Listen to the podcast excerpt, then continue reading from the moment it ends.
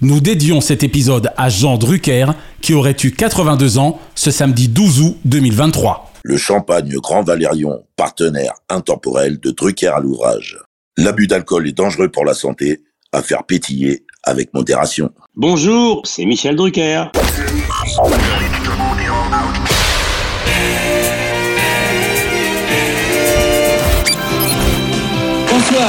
L'orchestre de stars placé sous la direction de Monsieur Jean-Claude Petit.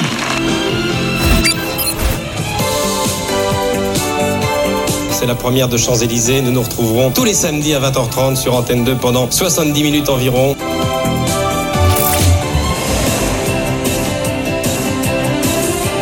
Mylène Farmer. Mesdames et messieurs, nous sommes heureux de vous offrir une demi-heure avec Madonna. Poussine, il est là avec Alexia, Anne-Laure, Karine, Mario, Pierre, la troupe. Salut Joe. Bienvenue sur France 2. Bonjour Michel. Notre cadeau de Noël, génial idée. Votre accueil, c'est le cas de le dire, me va droit au cœur. 55 ans de mémoire télévisuelle collective en une collection prestige de 50 épisodes. Michel a vraiment mis Drucker à l'ouvrage. Bonjour Michel. Bonjour, cher David. Bonjour, Los Angeles. Bonjour, l'Amérique. Et bonjour, Nadia. Merci de nous accueillir à nouveau chez toi pour déjà l'antépénultième numéro de Drucker à l'ouvrage. Consacré cette semaine à 10 figures emblématiques de notre PAF, paysage audiovisuel français ayant longtemps fait ou faisant encore de l'antenne, leur seniorité nonobstant. J'adore ce mot seniorité. Alors Michel, le respect que je porte à mes pères est tel, père dont tu fais partie évidemment, qu'il me paraissait légitime que nous conclussions quasiment cette collection magnifique signée Michel Drucker avec ses dix sages et la quintessence du professionnalisme dans toute la beauté faite femme. Ah oui, parce qu'il y a une femme parmi ces dix sages. Donc ainsi, aujourd'hui dans Drucker à l'ouvrage, les papis font de la résistance. Alors, on va parler des 10 papis que tu as choisis. Et de la mamie. C'est la mamie, bien sûr. Alors, on va commencer par celui que je considère comme un vrai pro, l'animateur idéal. Gérard Louvain, qui était son producteur, disait de lui que c'était la Rolls de l'animation. C'est Jean-Pierre Foucault, bien sûr. Absolument, et tu as raison. Jean-Pierre, 75 ans depuis le 23 novembre dernier, c'est la résistance stratégique entre les tirages du loto et de l'euro million. Et c'est donc, comme tu disais, la Rolls-Royce, notamment pour Miss France. Ah oui, Jean-Pierre, il sait tout faire. C'est un gamin, pour moi, il est beaucoup plus jeune que moi. Il est né le 23 novembre 47 à Marseille. Ouais. J'ai une grande tendresse pour lui, pour plein de raisons d'ailleurs, car on a beaucoup de choses en commun. Il faut savoir que sa maman a survécu à la barbarie nazie. Son père Marcel était assassiné par des inconnus à Alger en 62. Triste période, donc il a eu beaucoup de chagrin dans sa vie, Jean-Pierre. Je voulais commencer par ça parce qu'il a eu l'élégance de ne jamais le montrer. Et même de ne pas trop en parler médiatiquement. Voilà, il a toujours été jovial, souriant. Je me souviens d'ailleurs, j'étais avec Monsieur Gonin il y a quelques années lorsqu'on avait décoré la Légion d'honneur de sa maman, Paula Pesalewska. Elle est partie en 2008, elle était juive polonaise. Et c'est vrai qu'il a connu ça, il sait ce que c'est que la Shoah, et jamais il en a parlé. Jean-Pierre est quelqu'un d'extrêmement sensible, et quelqu'un de très profond, qui a fait dans la légèreté, parce qu'il a toujours considéré que les animateurs de télévision, il a raison, sont là pour distraire les gens et apporter du rêve. Il a souvent apporté du rêve, et même toujours, alors que lui, il n'a pas toujours connu des rêves, il a aussi connu des cauchemars. Alors Jean-Pierre, c'est un modèle. Il a réussi une chose que je n'ai pas encore réussi moi. Est-ce que je réussirai un jour Il a réussi à faire son métier en dehors de Paris, au bord de la Grande Bleue, puisque Jean-Pierre, c'est de notoriété publique. Il est le premier animateur qui a fait son métier en restant à Marseille, à Carry-Lorway, au bord de l'eau, très attaché à sa ville de Marseille. La maison mitoyenne à la mienne est celle de mon ami d'enfance, qui, qui est juste là. Un jour, il m'a appelé, il m'a dit Vite, vite, vite, il y a un terrain à vendre à côté de chez moi avec une maison qui commence à être construite. C'est vrai qu'il ne vient à Paris finalement que pour travailler. Oui, absolument. Il fait la navette. C'est, c'est sans doute un des hommes qui a pris le plus souvent la navette Marignane-Paris, Paris-Marignane. Il reste pas très très longtemps à Paris. Il y en a d'autres qui ont fait ça. Sébastien était souvent en Corrèze. Et lui, ça fait des années. D'ailleurs, sa première grande radio, c'était RMC, ouais. Monte Carlo. C'est un homme de la Méditerranée. Radio Monte Carlo, Midi Match, Jean-Pierre Foucault. Midi Match, une émission jeu spectacle tous les jours à 11h45. Deux équipes s'affrontent amicalement. Le palmarès de Jean-Pierre est assez extraordinaire. Et puis, il a eu le courage que je n'ai pas encore eu. Et je crois qu'il n'aurait pas il a eu le courage de débrancher. Il y a quelques années, il a dit voilà, j'ai fait le tour, je veux bien garder la, présentation de Miss France et de l'auto de temps en temps. Bonsoir et bienvenue pour le tirage loto. Ce soir, vous allez peut-être réaliser toutes vos envies. Tout ça, l'Académie des Neufs, Sacrée Soirée, Miss France, Qui veut gagner des millions. Ensemble, nous jouons à qui veut gagner des millions. Allez, c'est parti. Première question. Tout ça, c'est bien, mais voilà, les plus belles années d'une vie sont celles qu'on n'a pas encore vécues. À 73 ans, il s'est dit, ça suffit. Et il a tenu, il a dit, je tourne la page avant qu'on me demande de la tourner. Tout à fait. Et c'est vrai que sur ce plan-là, ça lui réussit très bien. On verra pendant encore combien de temps il tiendra la barre de l'élection Miss France, mais c'est vrai qu'il semble avoir trouvé son équilibre. Ce soir, les 29 prétendantes au titre de Miss France 2022 vont vous faire vivre une soirée exceptionnelle. Et puis c'est quelqu'un toujours de bonne humeur, toujours bienveillant, qui a eu à ses côtés dans un duo à la radio dans les années 2005 jusqu'à 2010 sur RTL, Cyril Hanouna. Et oui. Et elle, la bonne touche, la bonne touche, Jean-Pierre Foucault, Cyril Hanouna. Il est tout terrain, Jean-Pierre. Jean-Pierre, il est extrêmement professionnel. Et à la radio, c'était les pieds dans le plat, animé par le petit Cyril.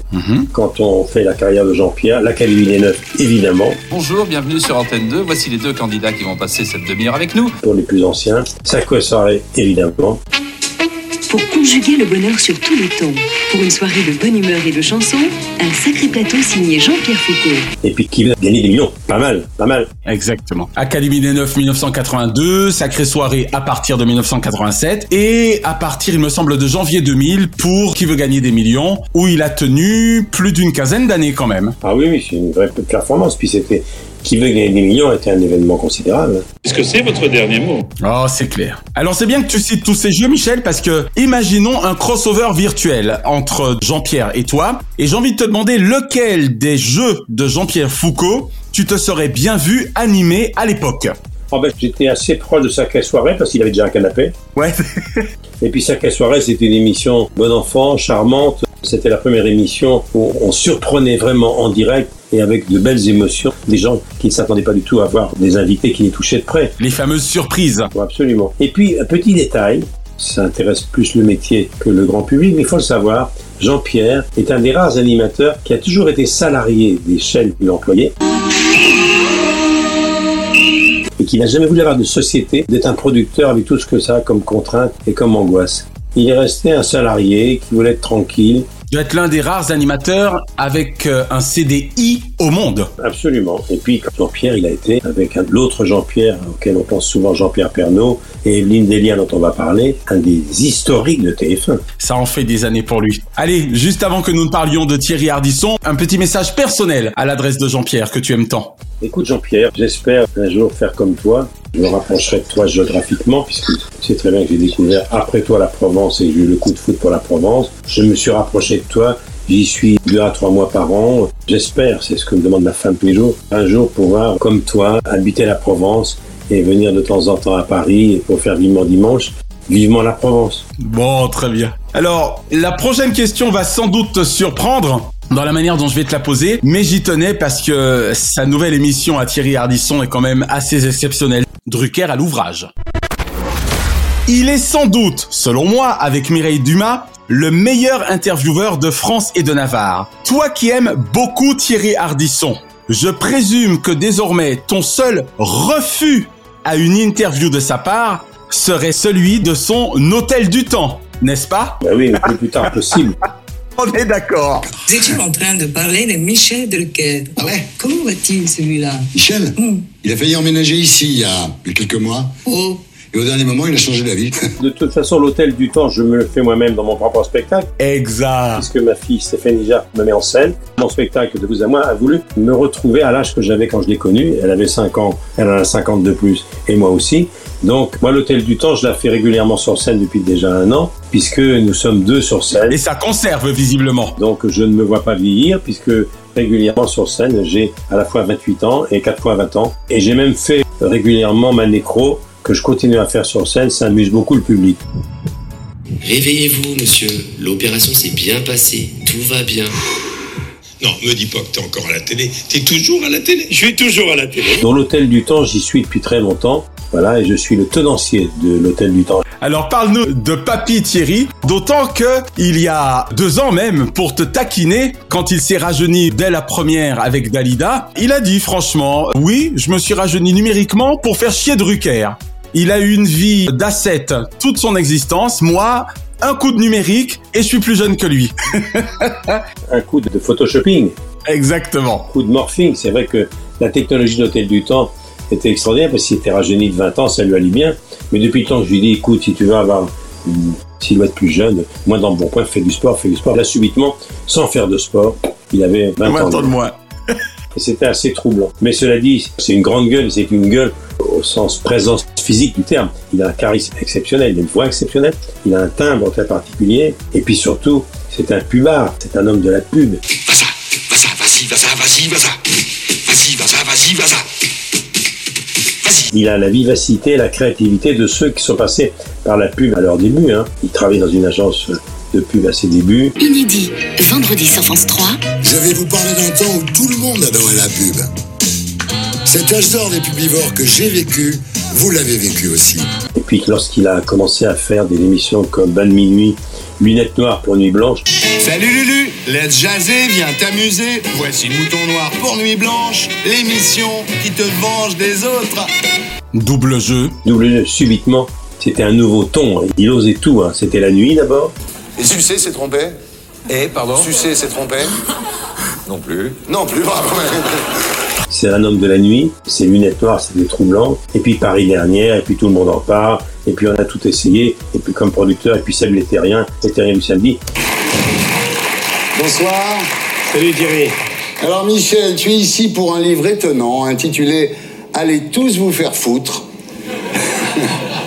dans lequel tu te lâches pour la première fois. Ça fait du bien Ça, je, je te retrouve intact. C'est quelqu'un qui a marqué l'histoire de la télévision et qui continue d'ailleurs. L'Hôtel du Temps, c'est très avant-gardiste. C'est exceptionnel. Pour le coup, il y a une petite émission que j'ai beaucoup aimée. Tu vas me dire ce que tu en penses. Je dis petite au sens où elle était confidentielle en termes d'audience. C'est 93 Faubourg Saint-Honoré. Oui. D'ailleurs, j'espère que tu as eu l'occasion d'y aller. Ben oui, parce que mes bureaux sont à 50 mètres. Ben oui, pour le coup.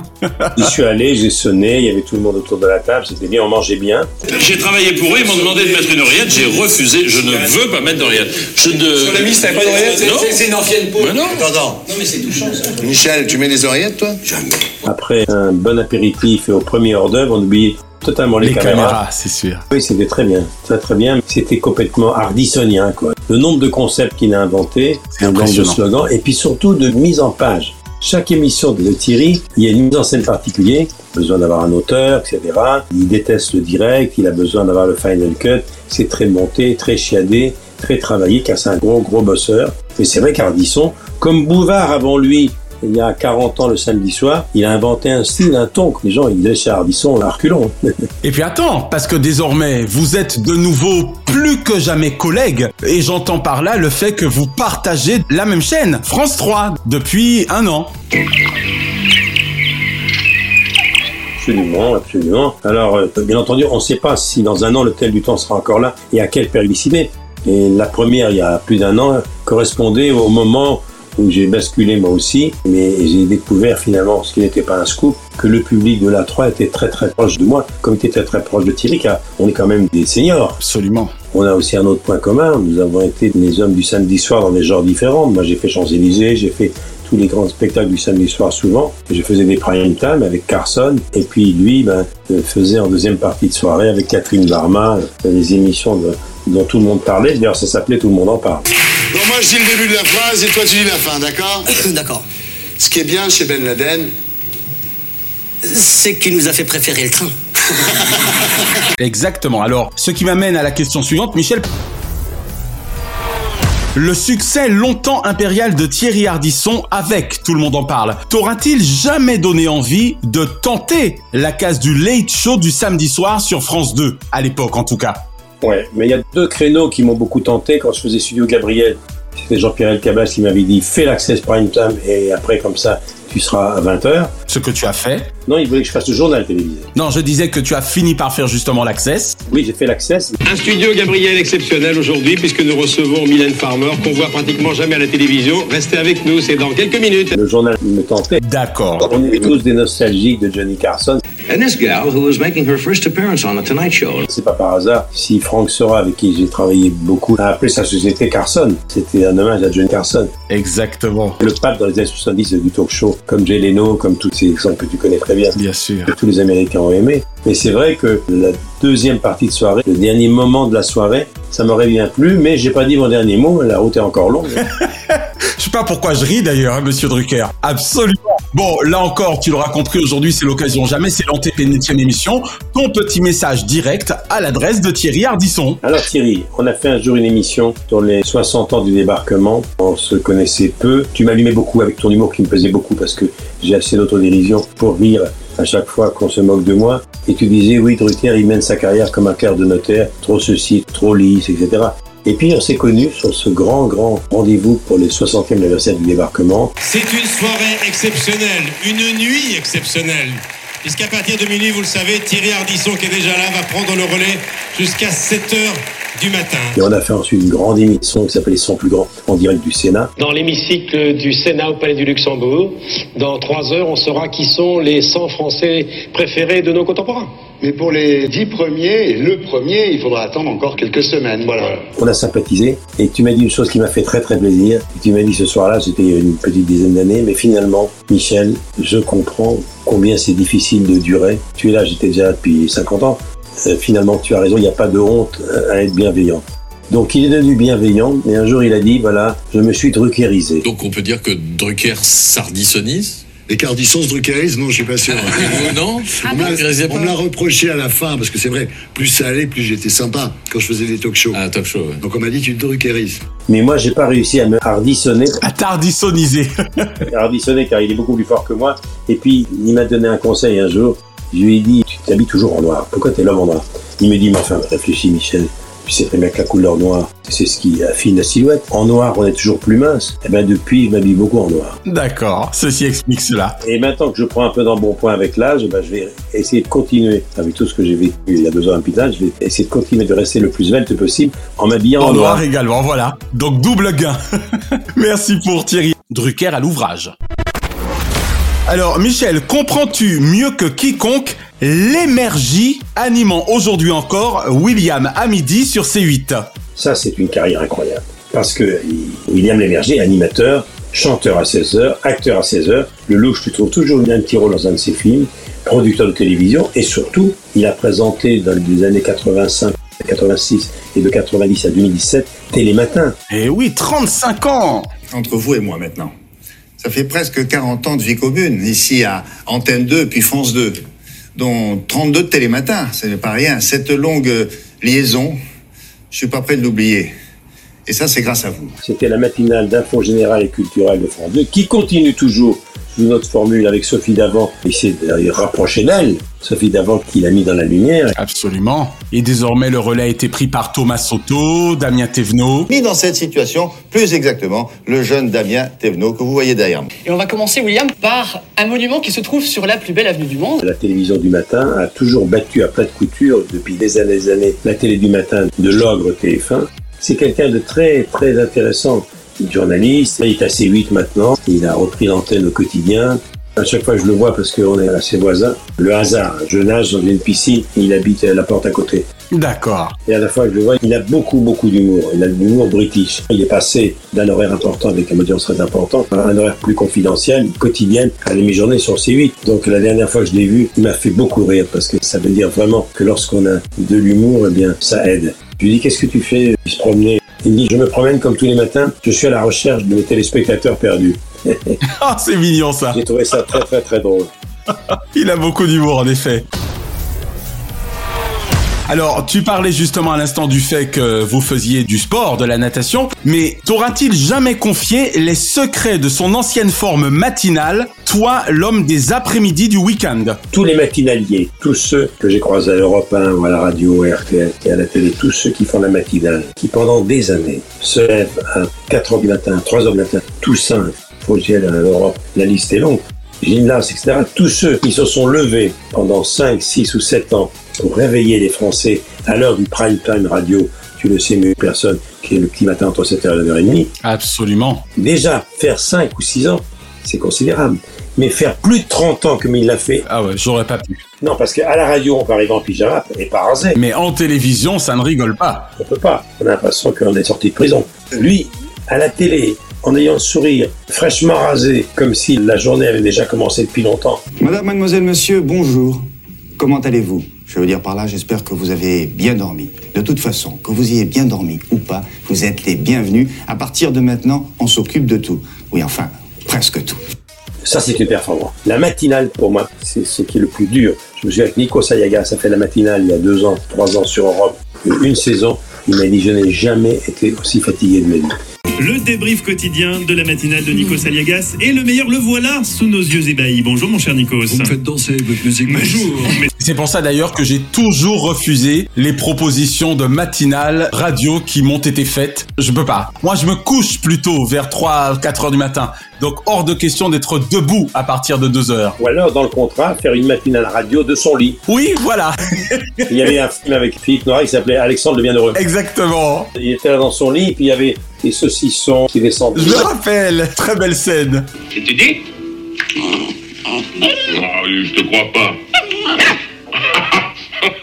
Dis, on t'exagère pas un peu, non? On va plutôt me chercher du poivre, tiens. La matinale, moi si un jour on me demande de faire la matinale à mon grand âge, je dis d'accord, mais est-ce que vous acceptez? Ça ne se verra pas encore qu'il y a maintenant des caméras partout. Je la fais de mon lit. Voilà, il y a que cette solution. Un grand bonhomme. Et puis, en Madeleine Proustienne me concernant, et certainement comme des millions d'anciens enfants, il reste également l'interprète de Pac-Man. Rond comme un ballon et plus jaune qu'un citron, c'est Pac-Man. Gentil petit bonhomme poursuivi par les fantômes, c'est Pac-Man. Il court, il roule, il est malin. C'est une petite boule qui n'a peur de rien. Bien sûr, et puis c'est un parcours assez extraordinaire. hein. Son papa était officier dans les troupes coloniales. Il a été en Algérie, il a vécu beaucoup en Afrique, au RTF en 70. C'est quand même extraordinaire. Et puis surtout, il a été le responsable à une époque de la ligne éditoriale de l'émission Disney Dimanche. Sachez que dans Alice au pays des merveilles, il y a un personnage qui a grandement besoin d'avoir l'heure et pour cause.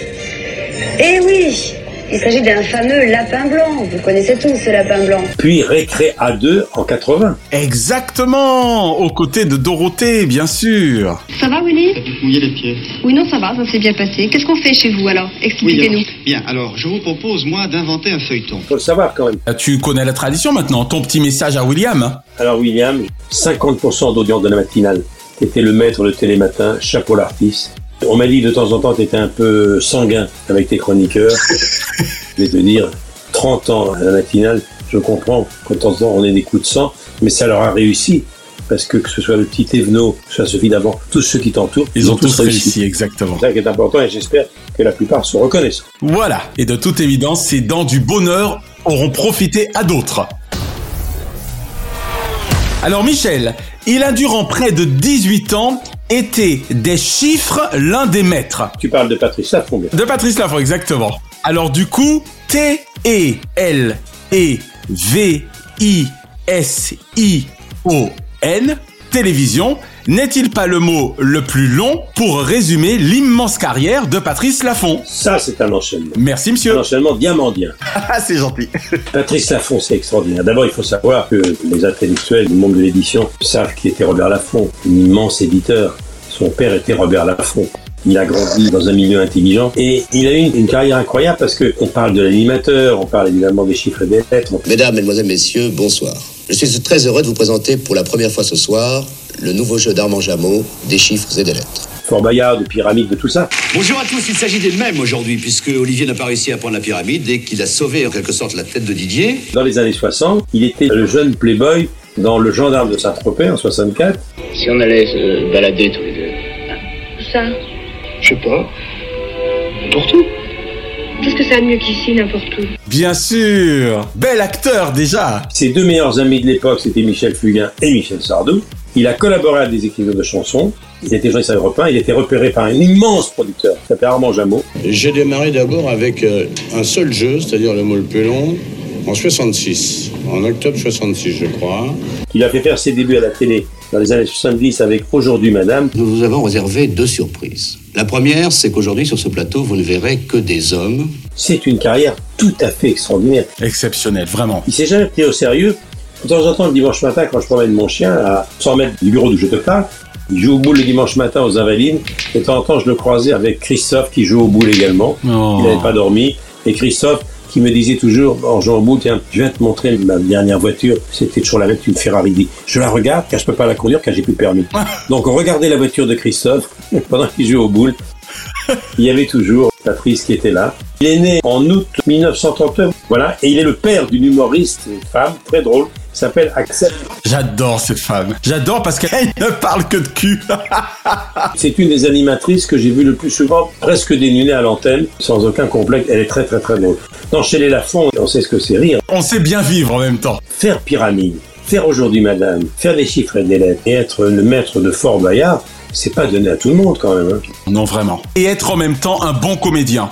Très bon comédien et très drôle. Moi j'aime beaucoup Patrice. Et puis il a un look formidable, une décontraction, il se prend pas au sérieux. C'est quelqu'un de doué pour plein de choses. Il n'a jamais eu les dents qui traînaient par terre. Il avait de l'ambition sans plus. Il aurait pu en avoir plus parce qu'il avait les moyens de ses ambitions, car il est très talentueux et charmant. Je l'ai vu sur scène. Quand Olivier Mine sur France 2 a eu l'idée de monter des pièces avec comme comédien les animateurs, Patrice était toujours là. Voilà. Quelle drôle d'idée de vouloir faire jouer tous les animateurs, animatrices du, du service public, parce que pour certains, c'est pas du tout leur métier, Olivier. C'est vrai, c'est vrai. Mais c'est justement ça qui est rigolo. Notamment du Fedo. Je crois que vous avez fait un fil à la patte, notamment. Et puis il m'est arrivé de faire une apparition. et J'étais épaté par le talent d'acteur de Patrice Laffont. J'aime beaucoup cet homme puisqu'en plus il reste associé, comme tu le disais si bien, à cette émission lancée par Armand Jameau dans sa toute première version dès 1965, mais avec Patrice Laffont à partir de 72, donc dans sa version des chiffres et des lettres. C'est en janvier et je suis né en novembre. Donc inutile de te dire que j'ai découvert Patrice Laffont quand j'ai commencé à regarder la télévision dans mon Paris du 12e arrondissement quand j'avais 5-6 ans. Bien sûr. Les chiffres et des lettres, c'est une émission très importante. hein. Ah ouais, vraiment. Deux générations, euh, presque trois générations de Français, de jeunes qui étaient accros de cette émission quotidienne, qui présentaient de façon formidable. Monsieur Fagnou J'en ai que sept. Moi aussi. Chiante. Oui, le même. Chiant. La même chose. Alors que maintenant, il y a une nouvelle génération d'animateurs dans le métier qui sont plus chiffres que lettres. Exactement. Alors on va rester encore un petit peu avec Patrice Laffont, Drucker à l'ouvrage. Dessiner c'est gagné, Pyramide, Fort Boyard, la liste gagnante, il y a même eu le juste euro et évidemment des chiffres et des lettres notamment. Jeu et bonne humeur permanente ne furent-ils, selon toi, le cocktail gagnant de sa longévité télévisuelle Oui, sa longévité télévisuelle, elle tient aussi au fait qu'il dégage quelque chose qui a touché les Français. Voilà, il est profondément gentil, souriant, courtois, bien élevé. Il est élégant. Bien sûr. Puis il y a une chose qu'il faut dire, qui va te faire plaisir. Il a animé une soirée en faveur de l'environnement en 2003, je crois, qui s'appelait Climaction. Il l'a animé avec un certain Gaël, Gaël Le le Forestier. Exactement. Gaël, je t'embrasse sur la bouche, mon bichon. Pour préserver la planète, Climaction sur France 2. D'abord, nous ne pourrons pas faillir à la tradition, Gaël, le geste qui nous a rendus célèbres. Bonsoir Patrice. Je, je le rate souvent. Non, j'ai réussi. Parce que Gaël, c'est un de mes élèves. Eh ouais. Et je sais que tu l'as croisé à Los Angeles, c'est pas si loin. L'an dernier, exactement. Il est venu nous faire la bise. Voilà, en tout cas, Patrice Laffont, eh ben, il est né en 39, en 40. Eh ben, écoute, Patrice, si tu m'écoutes, tu les fais pas du tout. Et comme dirait Rulio, tu n'as pas changé. Merci pour son petit message personnel. Si tu me permets, mon petit David, on va parler, alors vraiment de façon très sérieuse, d'une jeune femme, parce que moi, elle est restée très jeune. Et comment? Même si elle est considérée comme une senior, c'est Evelyne Delia. Et à chaque fois qu'on parle d'Evelyne Delia, que tu en parles, il y a dans ta voix quelque chose de particulier. Même chose pour Dorothée, mais c'est un autre registre. Mais je voudrais pas semer le désordre dans ton couple. Dans mon couple avec Naya. La question que tout le monde se pose, parmi tous ceux qui nous écoutent, la rumeur a couru qu'il y a eu quelque chose entre toi et Evelyne Delia.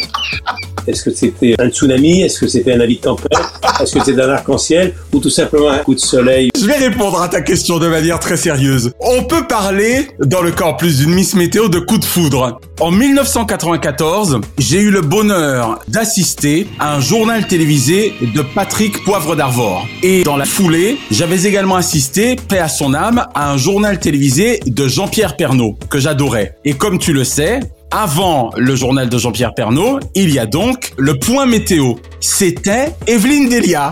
Cette rencontre n'a duré que peu de secondes, mais le temps pour nous de nous saluer, eh bien ça a certainement été le coup de foudre en mai 1994. Les éclairs dans tes yeux. Exactement.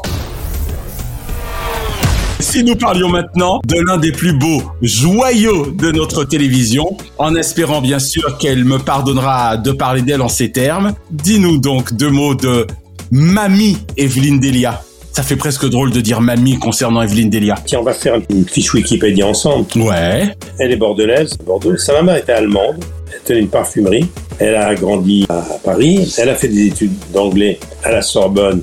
Elle a commencé sa carrière comme speakerine. Mais auparavant, je tiens à vous signaler que le reportage cycliste que nous devions voir à 15h45, nous le verrons en fait un petit peu plus tôt. Précisément d'ailleurs, il me semble, à cause ou grâce à ses études d'anglais. Bien sûr, elle s'est speaker en 68, une année importante pour la télévision, une année où il y a eu beaucoup d'orages, surtout au mois de mai. Elle était une des premières femmes à présenter la météo avant de devenir la directrice. Et c'est vrai qu'avant elle, c'était Denise Fab, c'était les dont on a parlé. D'abord, à la bonne heure. Et puis il y a eu la maison TF1, il me semble. Absolument, avec Jean Lanzy. Un ex de 7 sur 7. Oui, c'était une émission consacrée à l'entretien de la maison et du jardin et le bricolage. La maison de TF1 est là, les caméras sont là et on fait une sorte de présentation d'émission. Pour la présentation, une speakerine de la chaîne, Evelyne Delia, joue le rôle de la maîtresse de maison. Et il y avait Cécile Liban et il y avait Nicolas le jardinier. Et quand elle a posé sa candidature pour la présentation de la météo à TF1, ouais. et bien le présentateur c'était Michel Cardoz. Oui, bien sûr, qui avait une façon très originale effectivement de présenter. Ça a été aussi le cas pour la météo, puisque c'était Michel Cardoz qui était là à la météo et qui est parti du jour au lendemain. Eh oui. Madame, monsieur, bonsoir. Un lys superbe et odorant pour saluer le non moins superbe Flux d'Ouest. Il y avait un poste qui était à pourvoir et je correspondais tout à fait à cette recherche. Et comme c'était sur TF1, bah voilà, j'ai jamais cherché ailleurs. Tant qu'à faire. Exactement. Et je dis, c'est ma maison, maison, maison.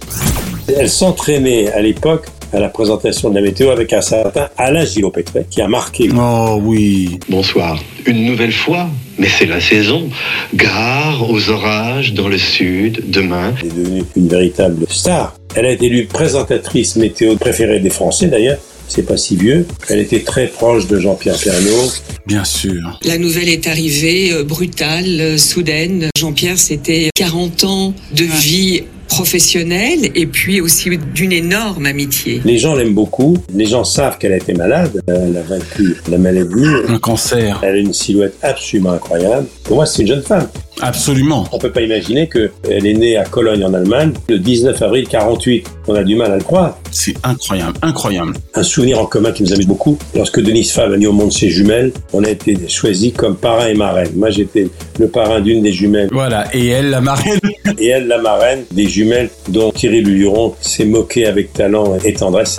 Allô, Denise, vous m'entendez? Oui, Philippe, je vous entends très bien. Je vous reçois à 5 sur 5 et je vous remercie de prendre de mes nouvelles. Ça nous fait très plaisir à toutes les trois. Et les fous rires de Denise sont restés légendaires. Absolument. Drucker à l'ouvrage. Alors précisément avec Evelyne et Jean-Pierre Foucault cette fois, as-tu déjà pris le pari de celui d'entre vous qui tiendra le plus longtemps à l'antenne? Euh, ben, moi j'ai déjà battu le record. Oui, en termes effectivement de longévité. Mais là, pour le coup, la question que je te pose, c'est si vous avez pris le pari de savoir celui qui compte bien être encore à l'antenne quand les autres diront je raccroche pour de bon. Je sais que t'as envie de les battre, hein, Michel. Après plus de 50 ans passés à la télévision, l'ancien s'entraîne comme un sportif de haut niveau. Raccrocher les gants, jamais. Je le dis sur scène dans mon spectacle régulièrement. Une des chansons fétiches pour moi. C'est mourir sur scène. C'est la chanson de Dalida au masculin. Voilà, écrite par des, des, amis que je connaissais bien. Et mourir sur scène, c'est une des plus belles chansons que je connaisse. Ah ouais. C'est la chanson que devrait tous chanter dans notre métier. Bien sûr.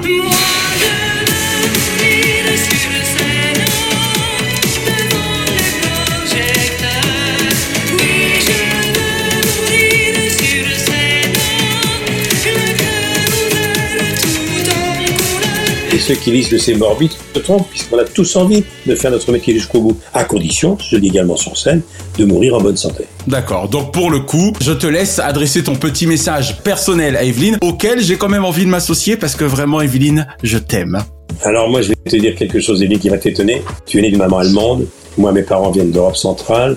Mon papa était roumain, ma mère était viennoise. Ils ont parlé allemand pendant toute mon enfance. Quand ils s'engueulaient et qu'ils voulaient pas qu'on entende ce qu'ils disaient, ils parlaient allemand ou yiddish. Alors je vais te dire deux mots en allemand. Ich liebe dich. Je t'aime pour ceux qui ne parlent pas allemand, bien sûr. Voilà. Et puis il y a une expression allemande que j'aime bien, c'est que c'est Träume Jesus, ce qui veut dire faites beaux rêves. Oh, c'est beau ça. Ce qui nous renvoie directement à Bonne nuit les petits. Voilà, c'est tout mignon. Et puis puisque tu faisais référence à l'une des autres femmes de ma vie, indépendamment de Manaya à moi, on a également une affectueuse pensée. C'est vrai qu'elle, elle a par la force des choses arrêté un peu plus avant qu'Evelyne Delia, mais on en parlait. Donc un gros bisou à Dorothée, dont on rappelle qu'elle a récemment fêté son 70e printemps. Donc on l'embrasse bien fort, toi et moi. Dorothée, là, c'est ton idole absolue. Hein. Ah et comment? Il y en a qui les Beatles, les Stones, Barbara Streisand.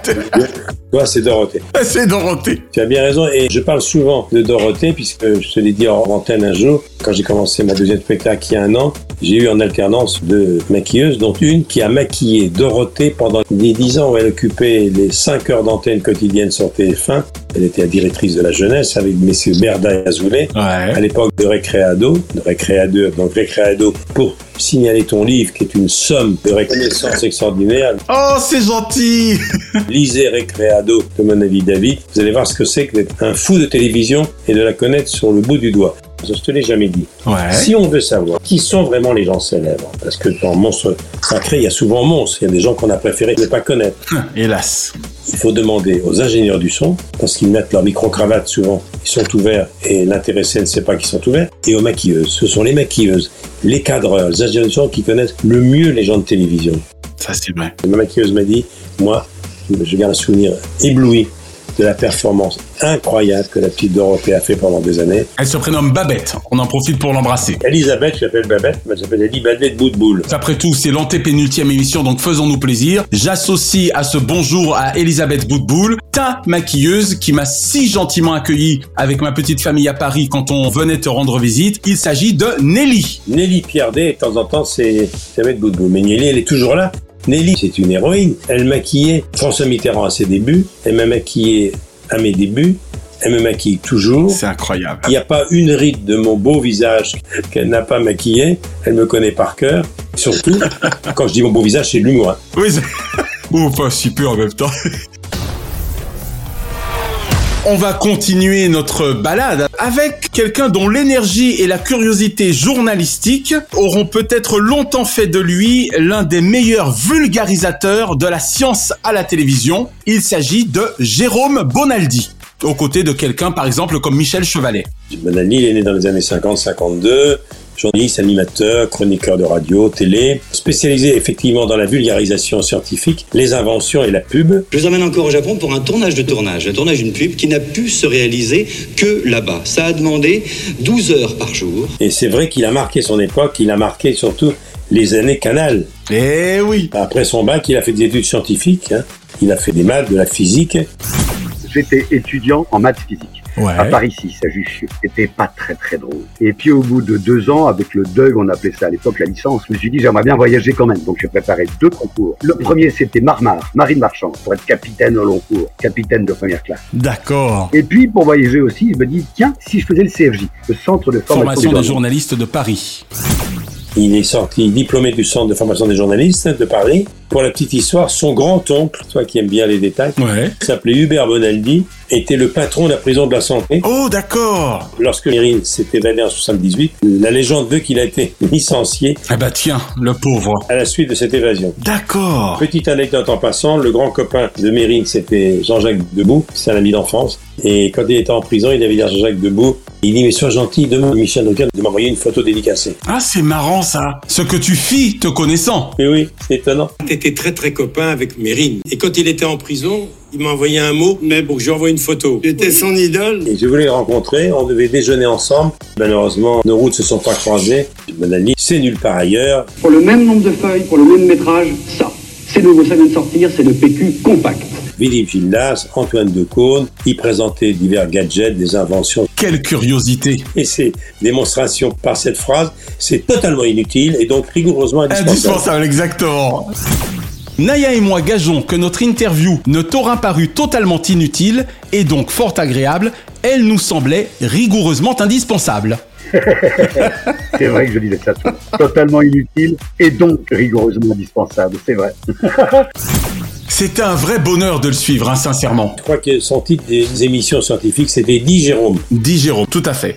Cet Airbus qui va aux Seychelles et qui pèse pourtant près de 160 tonnes, pourquoi et surtout comment réussit-il à voler Et d'ailleurs, pour l'anecdote, on a eu l'occasion de recevoir dans Dieu le programme Bernard Gonner, réalisateur entre autres de C'est pas sorcier ou du plus grand cabaret du monde, qui nous confiait à quel point il a pu lancer C'est pas sorcier en en demandant l'autorisation à Jérôme Bonaldi, puisque c'était directement inspiré de Dit Jérôme. Ah oui, c'était le pape.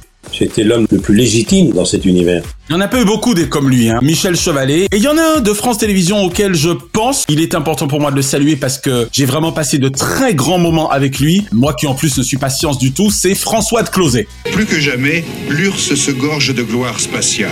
Ah oui, François de Closet, grande, grande peinture. Il y a un autre également qui nous montrait des objets qui avaient sans intérêt, et toutes ces émissions et toutes ces démonstrations foirées toujours, et c'était vraiment pour le rire, c'était pour meilleur et pour le rire, c'est Patrick Carmoz avec De Chavannes. Patrice Carmoz, exactement. Alors vous allez voir, on va mettre du machin comme ça. Ça c'est quoi du machin du, Ça c'est pour que ça prenne feu. Un gant en polyphénique octo-extinguible, vous allez voir, ça prend feu et moi je ne sens rien.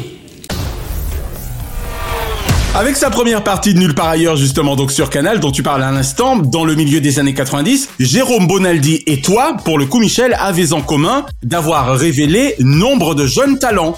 Oui, c'est vrai. Hein, chez lui, il y a eu les KDI, les Alix de Saint-André, les Sophie Fontanelle, Tania de Montaigne, David Gonner. Et toi, tu as eu tes Gaël Le Forestier, Laurence Ferrari, Virginie Lemoine, tant d'autres. Beaucoup d'ovnis, hein. c'est le cas de le dire. Mais oui, absolument. Mais c'est vrai. C'est un vrai bonheur quand même de mettre les gens dans la lumière. Mais cela dit, Bonaldi, il y avait un côté concours l'épine aussi. Hein. Et les Français ont toujours aimé les inventions et les inventeurs. Attention, il était très pointu. Hein. Il avait fait des études. Bien sûr, vraiment, ça ne rigolait pas. Et comme Michel Chevalet, Michel Chevalet, imité par Laurent Gérard. Alors, alors, un aspirateur. Comment, ça marche, Exactement. Et on rappelle d'ailleurs, pour en conclure avec Jérôme, qu'il me semble qu'il a, concernant l'une de ses dernières émissions en date, fait un petit tour par M6 avec cette fameuse émission Mon invention vaut de l'or. Absolument. Un bouchon pour canette, c'est vraiment pas nouveau. Il y a des tas d'inventeurs qui sont essayés, ils sont cassés les dents. C'est jamais vraiment étanche. Allez, un petit message à Jérôme. Bien, Jérôme, euh, on s'est assez peu connu au cours de nos longues carrières, mais la carrière n'est pas finie. Jérôme, en me penchant sur ton parcours, riche, brillant et original, j'ai vu qu'à l'âge de deux ans, tu étais chez les scouts. Qu'est-ce que tu gardes de ton passage? Peut-être les feux de camp Bonne question. En tout cas, c'est sûr que pour en conclure avec lui, on peut dire que tous les soirs, à nulle part ailleurs, il était toujours prêt. Toujours prêt, absolument. Voilà, pour reprendre la devise de Baden-Powell. Il était entouré, il y avait Gildas, il y avait De Gaulle, c'était formidable. Il faisait partie de la famille de nulle part ailleurs. Drucker à l'ouvrage. Alors Michel, tiens, le 18 septembre prochain, Dominique Chapat aura 75 ans. Qu'as-tu envie de dire au fils toi qui côtoyais déjà le père à Cognac-G. Et moi, je l'ai vu débuter, évidemment, le petit Dominique. Il est né en 48. Alors, lui, la performance est extraordinaire. C'est le plus ancien journaliste, collaborateur, animateur et historique d'M6. C'est dingue. Il était au début avec Turbo. Les Concorde va nous servir en quelque sorte de fil rouge tout au long de ce magazine Turbo. En gros, on peut donc dire que c'est ton frère qui l'a embauché. Oui, c'est ça. J'étais très proche de son papa, évidemment. Quand on pense que Turbo a été lancé en mars 87, c'est l'émission la plus emblématique d'M6, hein, dont il est le producteur. Et puis, il est très, très, très respecté dans le milieu de l'automobile. Hein. Il donne également des conseils de sécurité routière dans son émission. La route en direct sur M6. Dominique Chapat, c'est le fils d'un très grand reporter sportif Robert Chapat. Au centre du plateau, une première à la télé française. Plus qu'une révolution, cette tape, c'est un état d'esprit, la patte de Robert Chapat. Qui avec Roger Coudert, Thierry Roland, Pierre Zitron, m'ont appris mon métier.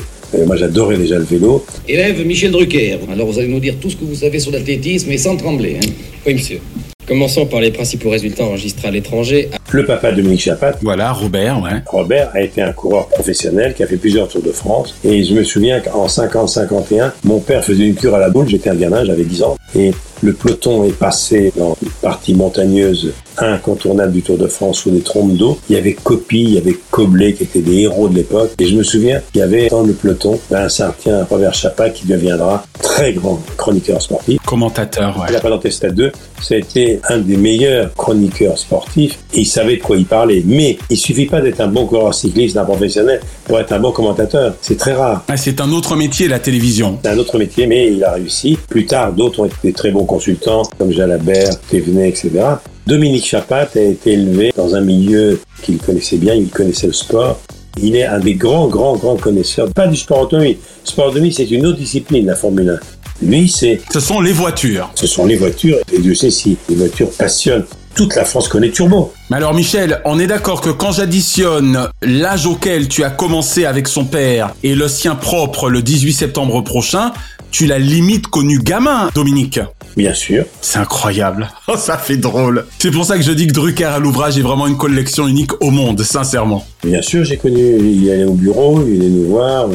Ouais, je l'ai vu débuter. Il était sympa, il est resté d'ailleurs. Dans le milieu d'automobile, dans l'industrie automobile, c'est une référence. J'ai envie de te taquiner, précisément, puisque tu faisais référence au fait que l'émission est là depuis mars 87. Donc finalement, Michel, avec les 36 ans de turbo de Dominique Chapat au compteur, tu ferais presque pas le figure avec tes seulement 25 ans de Vivement Dimanche. 25 ans de vivant dimanche seulement, mais il y a eu 25 ans avant et il y en aura peut-être encore après.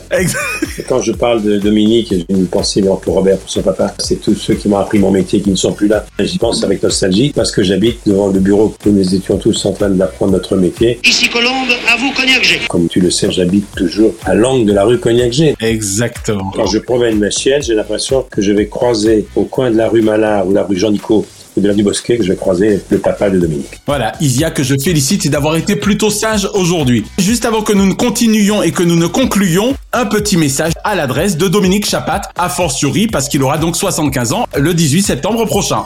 Ah, Dominique, moi qui regarde Turbo depuis toujours, depuis que tu es sur M6, c'est pour cause, puisque j'étais là quand mon frère t'a engagé avec Taverneau. Je t'envie. Le nombre de voitures que tu as, as entre les mains depuis toutes ces années, tous les modèles. Tu as connu trois générations de constructeurs, trois modèles différents. Et la question que je te posais, de toutes les voitures que tu as pilotées, quelle est celle qui t'a fait le plus rêver? Est-ce que c'est une Ferrari ou est-ce que c'est comme moi, une Smart? Je sais pas pourquoi je ris, j'adore les smart. Dominique, quand je te vois au volant d'une Land Rover, de tous ces nouveaux 4x4, hybrides, électriques, ça me fait envie. Je suis pas un bon conducteur. Dans la vie, qu'est-ce que tu as comme voiture, toi? Bah écoute, je suis sûr qu'il t'y répondra. Et puis si je peux me permettre, Michel, une chose que l'on peut t'accorder en tout cas depuis 60 ans, c'est d'avoir su mener ta carrière de la manière la plus smart qui soit. Ah, je me disais, on n'allait pas terminer sans le jeu de mots de notre ami David. Mais c'est vrai. Et le gars qui a eu l'idée d'appeler une voiture smart, c'est formidable. Nicolas Hayek. Alors tiens, on va continuer dans le jeu de mots si tu le veux bien, car longtemps meilleur prescripteur de vente de livres en France, président d'académie par un heureux concours de circonstances, Bernard Pivot ne reste-t-il l'une des plus grandes fiertés de France Télévisions? Au moment où nous enregistrons, nous pensons très fort à lui et nous lui souhaitons bonne santé. Bernard Pivot, contrairement à ce qu'on pourrait penser, c'est pas parce qu'il a présidé l'Académie Goncourt, qu'il a écrit des livres et qu'il est monsieur apostrophe. Dans un album intitulé tout simplement Gainsbourg aux éditions de Noël. Attention, quand je dis album ici, apostrophe, c'est bien un album, c'est c'est bien un livre. Et monsieur dicté et monsieur ouvrez les guillemets que c'est un intellectuel. Pas du tout. Ça l'a toujours fait marrer. C'est pas un intellectuel du tout, c'est un journaliste, très bon journaliste, Ouais. très bon vivant. La Bourgogne et le vin de Bourgogne, c'est sa vie. Il était journaliste gastronomique au Figaro quand il a commencé. Fou de football, supporter inconditionnel de l'équipe de Lyon, évidemment, puisqu'il est lyonnais, mais son cœur balance entre Lyon et l'équipe de Saint-Etienne. Allez les Verts.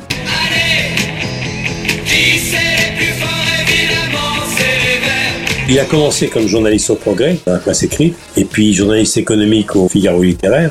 Mais quand Jean d'Ormesson, son mec, était le patron du journal, Jean-Louis Savant-Chabert, qui était le directeur général, lui a proposé euh, un projet de magazine qui débouche un an plus tard sur la création du magazine Lire. Mais il a eu des chroniques dans Le Point, le journal du dimanche. Il a tout fait. Il a commencé à ouvrir les guillemets. Bonsoir. Beaucoup de monde, comme vous le voyez, sur le plateau du studio 101, où en direct, nous ouvrons les guillemets pour la deuxième fois. Et puis apostrophe, dans les 70, quand mon frère a débarqué à la télévision, c'était Antenne 2, au RTF encore, et puis très très vite, ça a pris une dimension gigantesque. Euh, Marguerite Duras, Solzhenitsyn, tous les plus grands écrivains du monde sont venus le voir. Ah ouais, vraiment. L'actualité littéraire, ça passait par Bouillon de Culture. Bonsoir à tous. Pour cette 200e émission de Bouillon de Culture, merci euh, pour votre fidélité. En direct, un invité exceptionnel. Puis il a créé en 85 les championnats du monde de France d'autographe, championnat du monde d'autographe, la fameuse dictée. Que j'aimais tant faire. La dictée de la finale. Est-elle difficile? Ah oui, bien sûr. Oui, oui, oui, elle est très difficile. La grande interro, il y a eu double jeu. Bernard, c'est un rablaisien, c'est un bon vivant. Voilà, c'est ça. Il aime le cigare, il aime bien manger, c'est pas un lyonnais par hasard. Un jour, je lui ai demandé, mais pourquoi t'as arrêté Apostrophe, une institution? Pendant 30 ans, j'étais assis dans mon fauteuil toute la journée avec un livre entre les mains. Toutes ces journées, c'était lire, même si évidemment c'était par passion. C'est vrai qu'il avait envie de prendre un petit peu l'air. Il a aussi créé le comité de défense du Beaujolais. Comme quoi hein. Avec un chroniqueur gastronomique qui s'appelle Perico Pégas. Perico Légas, dont j'adore la femme, Natacha Polony. C'est pas quelqu'un qui a eu une vie triste, pas du tout. À l'époque de 82, j'ai co-signé un livre avec Monique, qui était sa femme, Monique Pivot. On a fait un film sur la Coupe du Monde. Il a deux filles. Il a dirigé pendant plusieurs années Le Go Emilio, qui est aussi apprécié dans le monde de la gastronomie que dans le monde littéraire. De la littérature, exactement. Mais il connaît l'importance de Pivot, c'est que le lendemain d'apostrophe de Culture, dans les libraires, c'était marqué Vu chez Pivot. Et les ventes explosaient. Pivot, c'était comme une chanson chez Guilux, au palmarès des chansons. Alors tu parlais d'un livre coécrit avec son épouse. Aurais-tu aimé ou redouté le fait d'être interviewé par le maître pour l'un de tes nombreux ouvrages, entre par exemple Apostrophe et Bouillon de culture. Mais j'étais invité dans les deux. Ah bah très bien, je n'ai pas eu l'occasion de t'y voir, mais ça s'était bien passé? J'étais un peu tétanisé, mais il m'a reçu très gentiment, parce que j'étais très flatté d'être invité pour Pivot. Et je l'avais fait pour épater ma mère, parce que ma mère, qui avait le mot qui tue de temps en temps, sans s'en rendre compte, quand j'étais invité par Pivot, elle m'a dit, dis-moi, j'ai vu que tu été chez Pivot. T'es sûr qu'ils sont pas trompés? Ah, c'est gentil. Elle a souvent confondu, ma maman, la culture et l'intelligence qui a rien à voir. Et Je connais des bêtes à concours qui sont des vrais cons, et toi aussi sans doute. oh, comment? Et il y a maintenant des rappeurs qui écrivent comme des grands poètes. Bien sûr. Il suffit de lire leur texte. J'en profite pour embrasser bien fort Grand Corps Malade, Fabien Marceau, notamment. Alors, un MD pouvant en précéder un autre, moi qui t'ai parfois vu dans le grand journal, quel souvenir y gardes-tu de Michel Denisot durant ces neuf années? Alors, Michel Denisot, évidemment. Nous sommes au départ des reporters sportifs. Eh oui. Animateur, réalisateur, producteur de télévision, il a fait son chemin, notamment côté d'Imo aussi d'abord. Mais au départ, il est reporter sportif. Avant la grande aventure du grand journal de nulle part ailleurs et de la grande aventure de Canal et la présidence du Paris Saint-Germain. Mais je me suis rendu compte, comme quand je suis devenu président du PSG, que j'étais journaliste sportif et ensuite diriger un club, c'est pas la même chose. Il est rentré à RMC, puis il a fait son chemin. C'est une carrière incroyable parce que qu'est-ce qu'il y a de commun entre le magazine Vanity Fair, très chic, très élégant, qu'il a dirigé, et le football? C'est incroyable, non? Il a ouvert l'antenne en 84 avec André Rousselet. Il est 8h, 4 novembre. Ouverture de l'antenne de Canal+. Une figure historique de Canal+. Il vient d'un milieu assez modeste. Quel parcours Et puis le grand maître du Festival de Cannes. Voici la palme qui sera attribuée le dimanche 28 pour le 70e anniversaire du Festival de Cannes. Elle est exceptionnellement sertie de diamants. Des, Césars. Voilà. Il a pris un peu de recul maintenant. Le cinéma s'est passé maintenant du côté du service public depuis un an. Mais c'est un parcours exceptionnel. C'est une des plus belles carrières de l'histoire de la télévision. Michel. Je trouve également, sincèrement. C'est pour ça que je tenais à l'associer à ce papy fait de la résistance. Et il est comme toi, un autodidacte. Et tu sais vraiment l'admiration que j'ai pour les gens comme nous qui se sont faits tout seuls. Et puis mon zénith à moi, la grande famille, Télé c'est pas rien tout ça. C'est pour ça que je l'aime bien parce que je me retrouve assez dans, Dans son parcours, je veux bien croire. Pour moi, le pape des papis, ben, c'est Alain Duhamel. Drucker à l'ouvrage. Alors tu le disais à l'instant, effectivement, je ne pouvais conclure sans en référer à mon modèle politico-journalistique Alain Duhamel. J'en profite pour avoir une pensée également quand même pour Jean-Marie Cavada. Alors lui et toi, vous tirez encore la bourre pour ce qui concerne le fait de travailler à l'ancienne. Journaliste politique, essayiste, professeur à Sciences Po. Carrière extraordinaire, né le 31 mai 1940 à Caen. 1940. Son frère a été mon patron, Patrice. Les deux Hamel, c'est une dynastie à la télévision. C'est un modèle extraordinaire. Et on a fait une émission qui avait pour titre Les tapis font la résistance. Oui, mais c'est pour ça d'ailleurs, exactement. Et les téléspectateurs sont très en demande de ça, ça cartonne euh, Alain Duhamel sur LCI le matin, vraiment. Il parle de nous deux, je m'en sers tout le temps.